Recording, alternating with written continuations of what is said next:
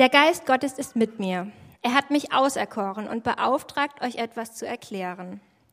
Und zwar, dass die Armen leider Pech im Leben gehabt haben. Keine guten Nachrichten für sie.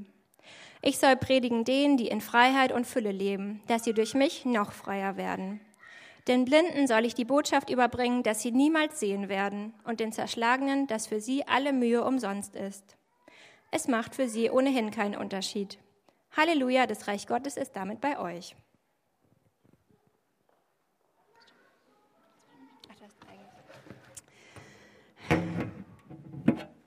Hier scheint etwas äh, nicht ganz zu stimmen. Keine frohe Nachricht für die Armen, keine gute Botschaft. Blinde bleiben blind, Zerschlagene haben Pech gehabt im Leben. Gefangene bleiben unfrei. Und ich hoffe, irgendwas in euch hat sich gerade ganz arg zusammengezogen und gemerkt, dass das so irgendwie nicht stimmen kann. Wir haben uns heute Morgen mal getraut, den Text ein bisschen zu verändern. Ähm, das ist ein Text aus Lukas 4. Das sind die Nähmaschinen, ich war gerade kurz irritiert. ähm, ein Text aus Lukas 4. Und den haben wir ins Gegenteil umgeschrieben. Das haben wir gemacht, um uns was ins Bewusstsein zu rufen, weil gerade so Texte, die man ganz oft hört und die man kennt, die kennt man halt irgendwie und überliest sie manchmal. Und wir möchten heute eben über ein Thema mit euch nachdenken, das teilweise ganz arg oft vorkommt, aber irgendwie trotzdem nicht. Und zwar, wir wollen über Gottes Gerechtigkeit nachdenken. Und das ist aus einer etwas eher systematisch-theologischen Sicht. Und es tut mir jetzt schon leid, ich glaube, dieser Gottesdienst wird heute überzogen. Bei dem Text gerade haben wir alle Verheißungen umgedreht. Jesus steht am Anfang von seiner Wirktätigkeit und bezieht diese Verheißungen auf sich. Wir haben das geändert und jetzt klingt es irgendwie nach was, was in der Welt Realität ist. Um das Ganze aber zu verstehen, müssen wir vorne anfangen. Gottes Geschichte mit den Menschen fängt immer ganz am Anfang an, da, wo noch alles gut war.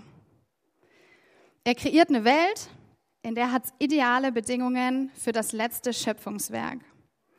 In der Vorbereitung habe ich einen coolen Satz von einem Theologen gelesen, Jürgen Moltmann, der sagt, der Mensch ist das letzte Geschöpf Gottes und damit das abhängigste. Das bedeutet, dass der Mensch als letzte Kreation im Schöpfungsbericht auftaucht und damit wird sehr deutlich, wie sehr er auf die Schöpfung, die Umwelt und den Planeten als Grundlage angewiesen ist. Gott schafft den Menschen nach seinem Bild. Imago Dei heißt es, Gottes Ebenbild. Im Mensch ist also etwas von Gott abgebildet. In jedem Menschen.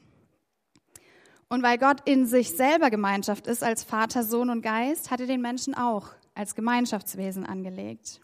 Wir brauchen Gemeinschaft und deshalb sind wir auch in eine hineingestellt.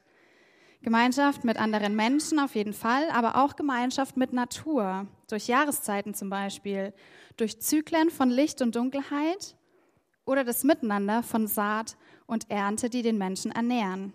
Eine durch und durch gerechte Welt. Der Status quo ist, und ich zitiere aus einem Artikel von Tobias Feix, alles ist perfekt, aber es ist nicht alles gleich. Alles bekommt seinen Platz, von dem aus es sich entwickeln kann. Aber nicht alles hat dieselbe Aufgabe. Die Schöpfungsordnung ist die Grundlage der verschiedenen Beziehungsebenen zwischen Gott, Mensch und Natur. Und der Mensch ist als übergeordnete Ebenbildlichkeit Gottes für die Beziehungen untereinander und zur Natur verantwortlich. Eine durch und durch gute und gerechte Welt für alle Geschöpfe und Menschen also. Das Problem ist jetzt aber, dass der Mensch sich gegen diesen Frieden Gottes und seine Gerechtigkeit aufgelehnt hat. Eine Gerechtigkeit, die immer ganzheitlich gedacht wird, in der soziale, wirtschaftliche, ökologische und geistliche Aspekte berücksichtigt werden. Gerecht ist nicht, allen dasselbe zu geben. Gerecht bedeutet, jedem das zu geben, was er braucht. Der Mensch möchte aber irgendwie gerne selber derjenige sein, der beurteilt, was gut und schlecht ist, für ihn persönlich. Die Geschichte vom Sündenfall erzählt uns da eine Urversion von dieser Auflehnung gegen Gottes Ideen. Wenn wir aber mit offenen Augen durch die Welt gehen, dann sehen wir, dass dieses Muster immer und immer wieder passiert. Der Mensch entfremdet sich immer mehr von Gott und seiner Umwelt. Und seit diesem Sündenfall hat Gott eine Mission. Und zwar die Wiederherstellung all dieser Beziehungsebenen gerade. Und dafür gibt es ganz, ganz viele Beispiele, ähm, wie er das macht. Und einige davon möchten wir euch heute vorstellen. Die Wiederherstellung und die Rettung dieser Welt hat Gott ganz schön was gekostet, nämlich seinen Sohn. Jesus hat sich selber ans Kreuz gegeben, weil er das wiederherstellen wollte, den Shalom Gottes, der von Anfang an da war und der zerbrochen ist. Shalom bedeutet gute Beziehungen zum Schöpfergott und zur gesamten Schöpfung, also zu Menschen und zur Welt zu leben. Den setzen wir Menschen aber außer Kraft, weil wir uns gerne selber ins Zentrum stellen, nicht Gott und seine guten Ideen.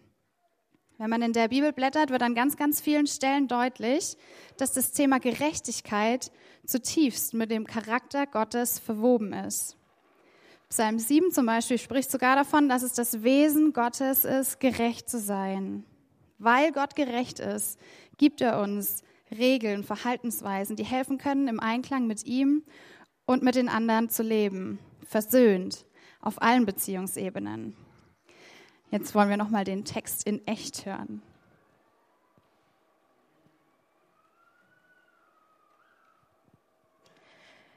Der Geist des Herrn ruht auf mir, weil er mich gesalbt hat und gesandt, zu verkünden das Evangelium den Armen, zu predigen den Gefangenen, dass sie frei sein sollen, und den Blinden, dass sie sehen sollen, und den Zerschlagenen zu entlassen in die Freiheit, und zu verkünden das Gnadenjahr des Herrn. Lukas 4, Vers 18 bis 19.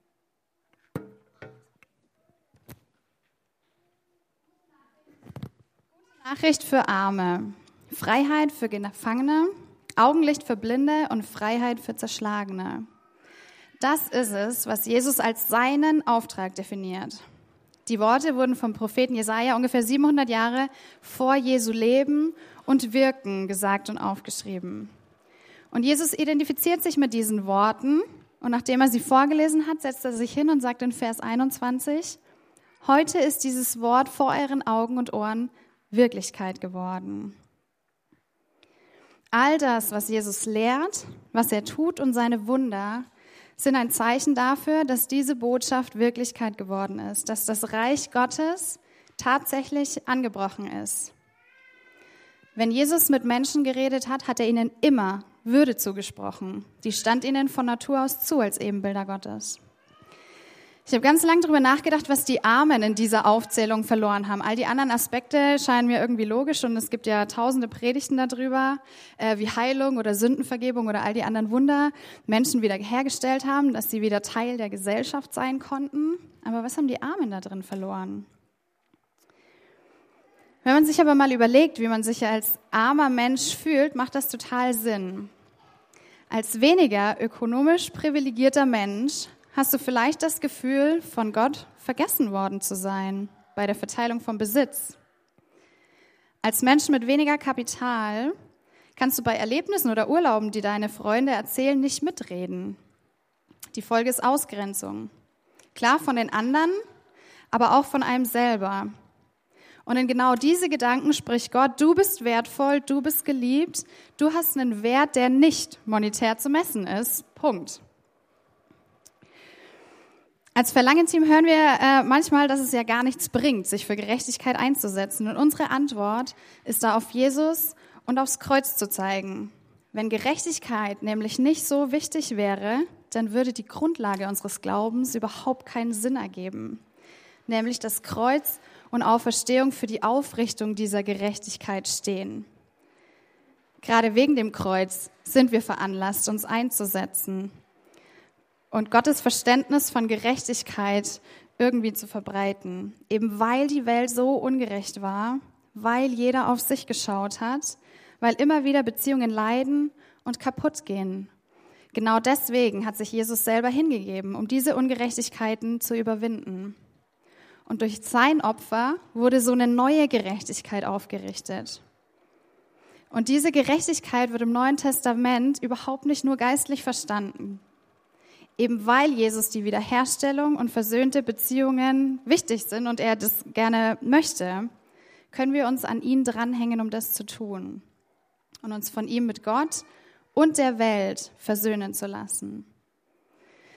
Irgendwann in den letzten 2000 Jahren hat man angefangen, Bibelstellen, in denen, in denen, es um politische Dinge geht, geistlich zu deuten.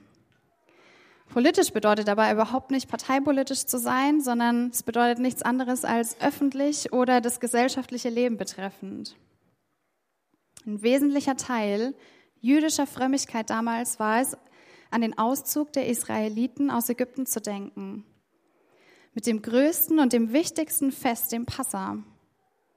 Gott hat damals sein Volk aus Unterdrückung und Versklavung befreit. Und daran hat sich das Volk festgehalten und sich immer wieder erinnert und in Erwartung, dass das wieder passiert, gefeiert. Und ich glaube, es wird nicht zufällig passiert sein, dass Jesus ausgerechnet an Passa gestorben ist. Was ist also da genau gefeiert worden? Politisch die Befreiung aus Sklaverei. Sozial die Befreiung aus sozialer Ungerechtigkeit und Ausbeutung. Ökonomisch die Möglichkeit, sich selber versorgen zu können. Kulturell die entstandenen Erinnerungsfeste, die dem Jahr einen Rhythmus gegeben haben. Rechtlich der Empfang von Geboten Gottes für ein gerechtes Miteinander. Ethisch die Verhaltensregeln für eine Gemeinschaft ethnisch die Stärkung als Identität des Volkes Gottes, emanzipatorisch die Ausgrenzung von der Teilhabe an einem selbstbestimmten Leben und zum Schluss theologisch die Gemeinschaft mit Gott, der das alles durch seine Macht und durch seine Souveränität erst möglich gemacht hat. All diese Ebenen greift Jesus in seinen Reden und in seinem Wirken immer wieder auf. Er begegnet Menschen immer in Wort und in Tat. Er ist dabei immer geistlich und sozial aktiv, gerade weil das Reich Gottes angebrochen ist und trotzdem noch aussteht. Es geht ihm nicht darum, den Himmel auf die Erde zu holen, sondern dass das Reich Gottes hier bei uns sichtbar wird. Durch die Kraft des Heiligen Geistes, weil Versöhnung und Liebe möglich ist, weil das Schwache stark ist, wenn Gott da drin wirken kann und weil Veränderung von Verhältnissen und Beziehungen möglich geworden sind. Und die Gemeinde von allen Menschen, die Gott vertrauen, wurde beauftragt, genau das zu leben und umzusetzen. Paulus deutet im Neuen Testament dieses Exodus-Prinzip auf Kreuz und Auferstehung von Jesus hin, in all seinen unterschiedlichen Dimensionen.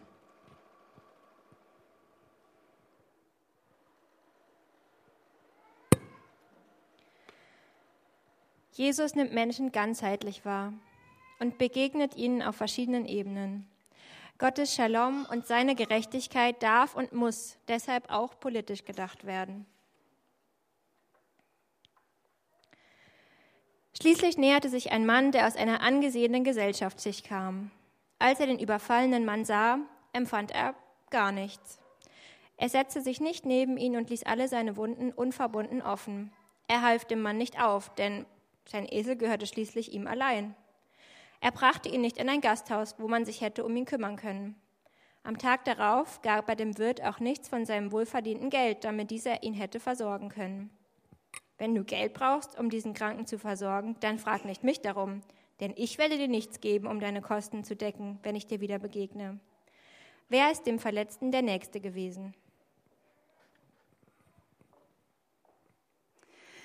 Ich hoffe, auch hier hat sich wieder ein bisschen was bei euch zusammengezogen. Die Vorzeigegeschichte schlechthin für Nächstenliebe. Das Paradebeispiel, das Jesus erzählt. Selbst wenn man nicht an Gott glaubt, ist diese Geschichte ein Beispiel für vorbildliches Verhalten. Und jetzt kein Mitleid, kein Verzicht auf das eigene Verkehrsmittel, keine Hingabe, kein Opfer unseres Akteurs. Stattdessen Egozentrismus, Selbstbezogenheit, Stolz und das Festhalten am wohlverdienten Geld. Gleichgültigkeit. In einer zunehmend globalisierten Welt wird es immer komplexer zu bestimmen, wer denn der Nächste sein soll. Wer ist denn mein Nächster, ist die Frage, die der Schriftgelehrte Jesus stellt. Und auch hier müssen wir auf Gottes Vorstellung von einem Miteinander zurückgreifen. Jeder Mensch ist Beziehungswesen. Gott beruft uns immer und zuallererst in der Beziehung zu ihm. Der, der jeden gemacht hat und der jeden liebt. Aus dieser Gemeinschaft mit Gott heraus befähigt er uns, die Welt zu bewahren und zu gestalten oder wie Genesis 1 es formuliert, sie zu beherrschen. Aus diesem Beherrschen sind aber leider Unterdrückung und Ausbeutung geworden oder Gleichgültigkeit der Schöpfung und anderen Menschen gegenüber. Und weil das so war, leben wir jetzt in einer Welt, in der in 100 Jahren vielleicht ganze Inselgruppen verschwunden sind. Man geht nämlich davon aus, dass 2100 die Malediven nicht mehr existieren werden wegen der Klimaerwärmung. Wir glauben nicht, dass Gott das damit gemeint hat. Der Auftrag an die Menschen heißt, die Welt zu nutzen, nicht sie auszunutzen. Wir glauben, dass wir aus der Beziehung zu Gott heraus befähigt werden, mit ihm gemeinsam für Gerechtigkeit einzustehen. Das ist dann nicht irgendwie eine Lästerung von Gottes Macht oder Kraft, sondern eine Unterordnung unter seinen Willen, der Schöpfung und jedem einzelnen Menschen ganzheitlich zu begegnen. Und uns geht es dabei nicht darum, den Himmel auf die Erde zu holen oder uns den Himmel zu verdienen. Jesus hat am Kreuz alles gemacht, was nötig war, um in diese Gemeinschaft einzutreten. Aber wenn wir an den Gott glauben, der die Welt liebt und der eine Gemeinschaft von gerechtfertigten und gerechten Menschen sehen möchte, wer sind wir dann, dass wir uns dem entziehen? Im Gegenteil, gerade weil wir uns als Nachfolger Christi von Gottes Liebe und seinem Geist getrieben sehen, werden wir ihm immer ähnlicher und seine Herzensanliegen werden zu unseren Themen.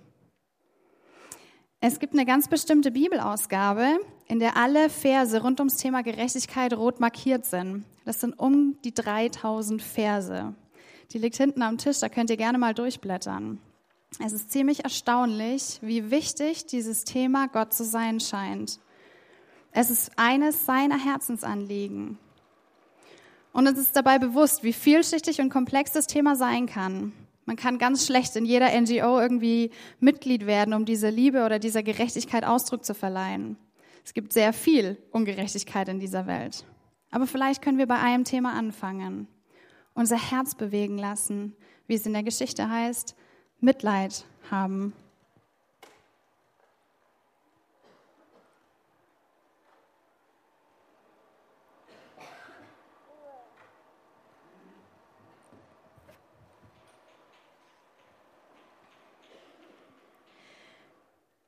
Schließlich näherte sich ein Samariter, jemand, der zur angefeindeten Minderheit der Landesbevölkerung gehört.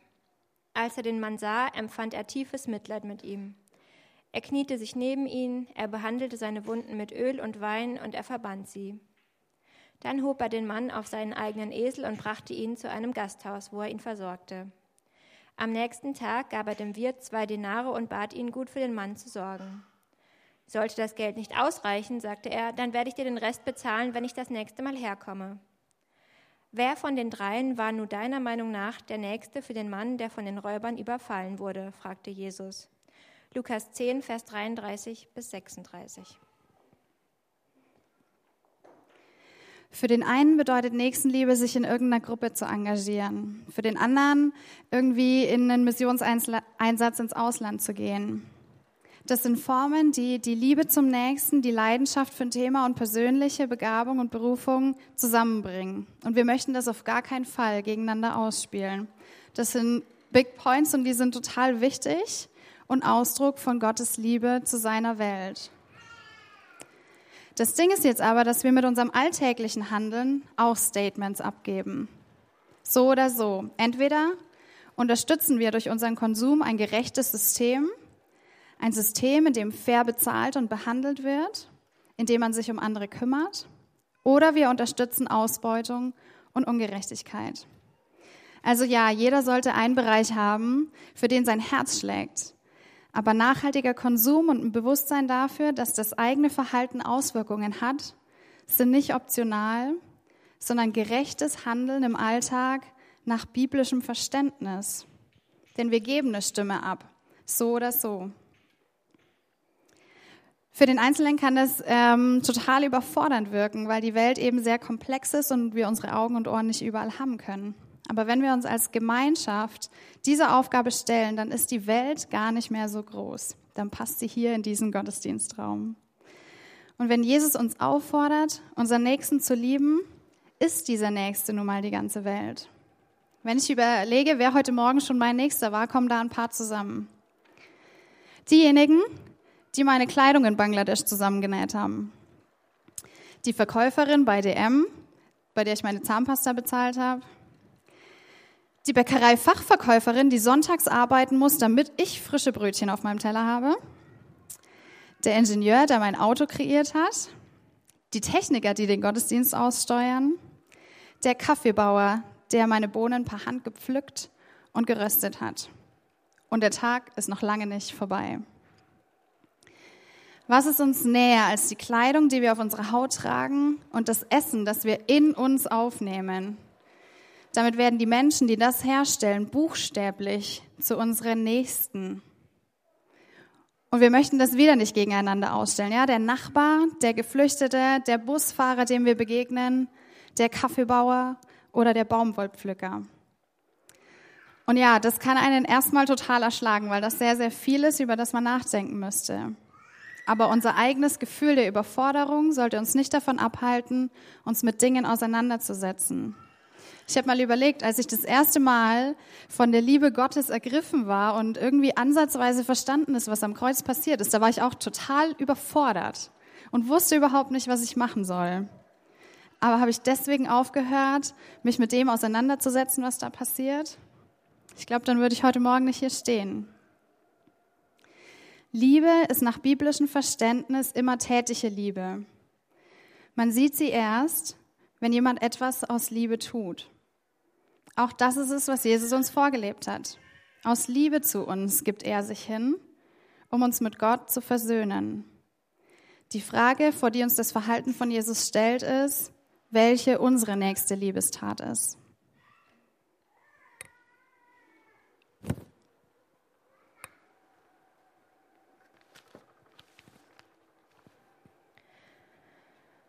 Dass wir mit unserem Handeln etwas ausdrücken, das ist eine Tatsache. Was auch immer wir tun, es trägt eine Botschaft. Die Frage ist, welche Botschaft wir verkünden wollen. Durch unsere Worte genauso wie durch unser Verhalten, auch durch unser Konsumverhalten.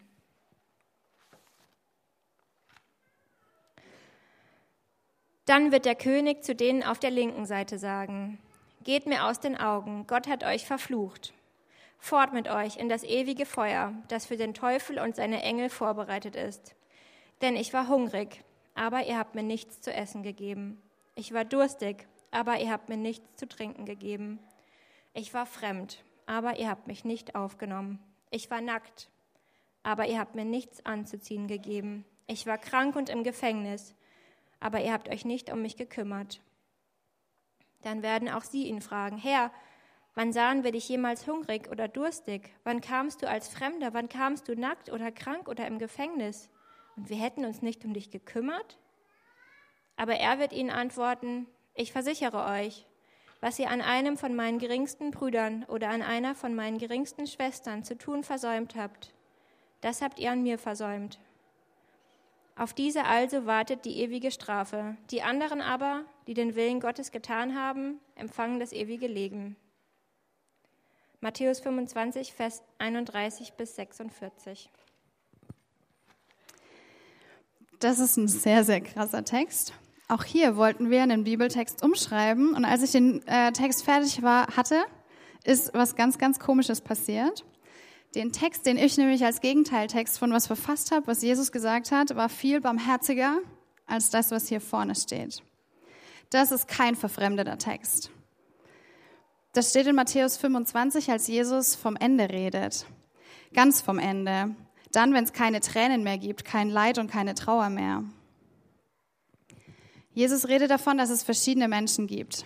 Diejenigen, die ihm etwas Gutes getan haben und diejenigen, die ihm das nicht getan haben. Und das in einem Redefluss weg, direkt gegenübergestellt. Es scheint also zwei verschiedene Verhaltensweisen zu geben, vor deren Wahl man steht. Die eine Seite lässt sich bewegen von dem, was um sie herum passiert. Da gibt es Menschen, die nicht genügend zu essen haben. Gut, es passiert jetzt bei uns wahrscheinlich nicht so oft. Vielleicht sind es bei uns Menschen, die weniger Einkommen haben als andere und deswegen nicht dreimal die Woche irgendwo auswärts essen können. Vielleicht ist es aber auch Samar, die gerade in einer Fabrik in Indien arbeiten muss als Sklavin und die nicht entscheiden kann, wann sie isst oder wann sie trinkt und deren Aufseher sagt, wann sie auf die Toilette gehen darf und wie viel Gramm Reis sie bekommt. Weiter im Text. Es gibt Menschen, die nackt sind und denen wir nichts zum Anziehen geben. Das könnten hier vielleicht Kinder aus den Containern sein, die keine Sportschuhe in ihrer Größe haben und deswegen nicht am Schulunterricht teilnehmen können. Es könnte aber auch Lydia sein, die jetzt gerade in dem Moment in Kambodscha für 90 Dollar an einen Menschenhändler verkauft wird, der sie dann nach Deutschland schafft, um in einem Bordell zu arbeiten. Nackt im sehr wörtlichen Sinne. Es gibt Menschen, die krank waren und versorgt wurden oder nicht versorgt wurden. Vielleicht ist damit jemand gemeint, der in der westlichen Welt arbeiten geht, anstatt sich auszukurieren, weil er Angst hat, dass wenn er zu oft fehlt, er seinen Job verliert. Ihm nicht zuzugestehen, gesund zu werden. Oder vielleicht die Freiwilligen, die während der Ebola-Epidemie in afrikanischen Ländern von Dorf zu Dorf gezogen sind, um Kranke zu suchen und ihnen zu helfen, die Familien mit Essen versorgt haben. Was, wenn die ihre Verantwortung nicht übernommen hätten? Gerechtigkeit bedeutet, beide Perspektiven im Blick zu haben.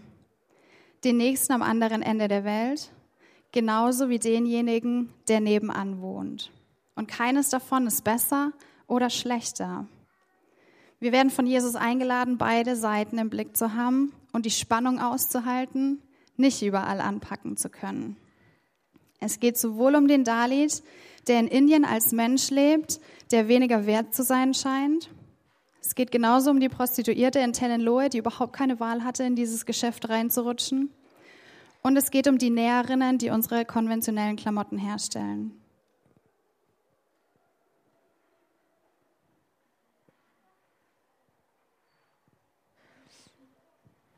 Dann wird der König zu denen auf seiner rechten Seite sagen, Kommt her, euch hat mein Vater gesegnet, nehmt Gottes neue Welt in Besitz die ihr euch von allem Anfang an zugedacht habt.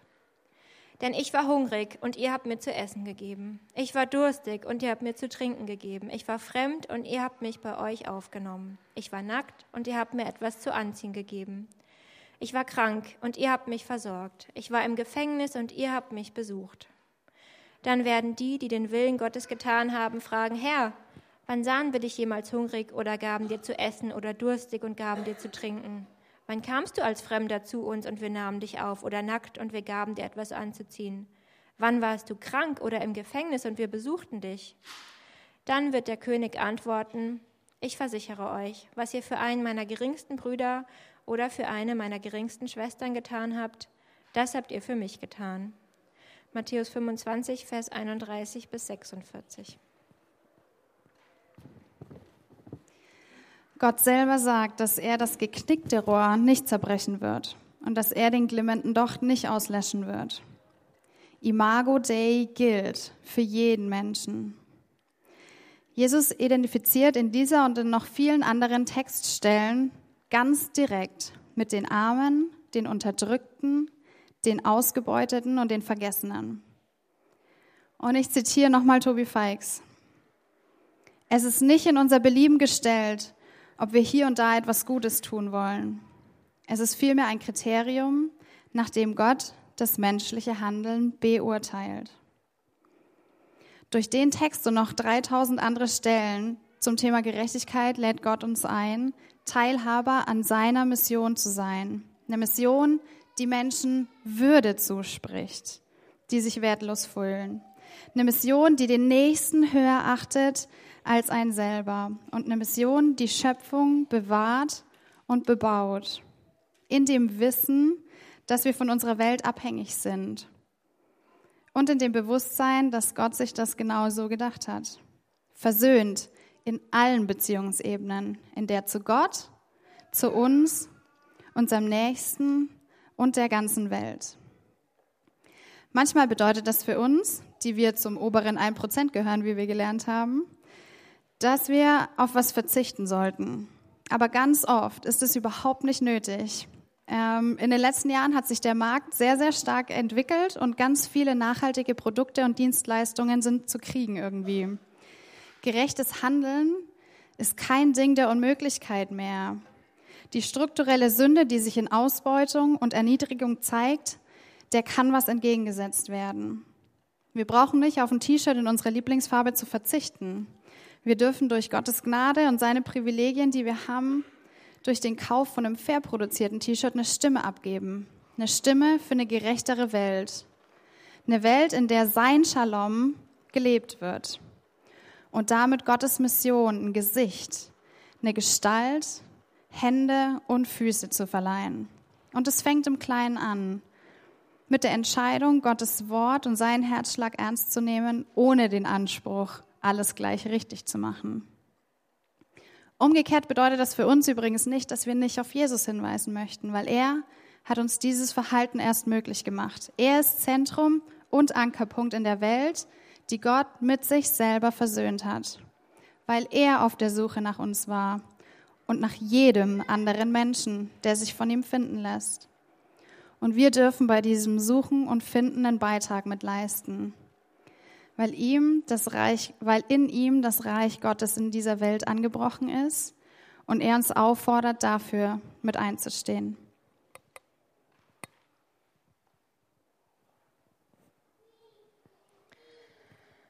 was wir an anderen handeln, auch dort, wo es indirekt geschieht, wie zum Beispiel bei unserem Konsumverhalten, handeln wir an Jesus selbst. Durch Gottes Heilshandeln können wir mit unserem Verhalten der gesamten Schöpfung gegenüber seiner Form von Gerechtigkeit einer Stimme verleihen. So können wir seiner Idee von der Schöpfung eine Gestalt verleihen. So, heute Morgen habt ihr ein bisschen eine äh, systematische Vorstellung von Gottes Gerechtigkeit zu hören bekommen. Und wir als Team, wir stehen nicht hier vorne, ähm, weil wir sagen, wir haben es verstanden und wir leben das total und wir kriegen das hin oder wir sind ja so vorbildlich. Überhaupt nicht. Wir möchten zu euch als Menschen sprechen, die die Bibel lesen und die darin gelesen haben, dass Gott Gerechtigkeit sehr, sehr wichtig ist. Und wir wissen uns da ganz beim Propheten Micha, der schreibt, es wurde dir Mensch doch schon längst gesagt, was gut ist und wie Gott möchte, dass du leben sollst. Er fordert von euch nichts anderes, als dass ihr euch an das Recht haltet, liebevoll und barmherzig miteinander umgeht und demütig vor Gott euer Leben führt. Amen.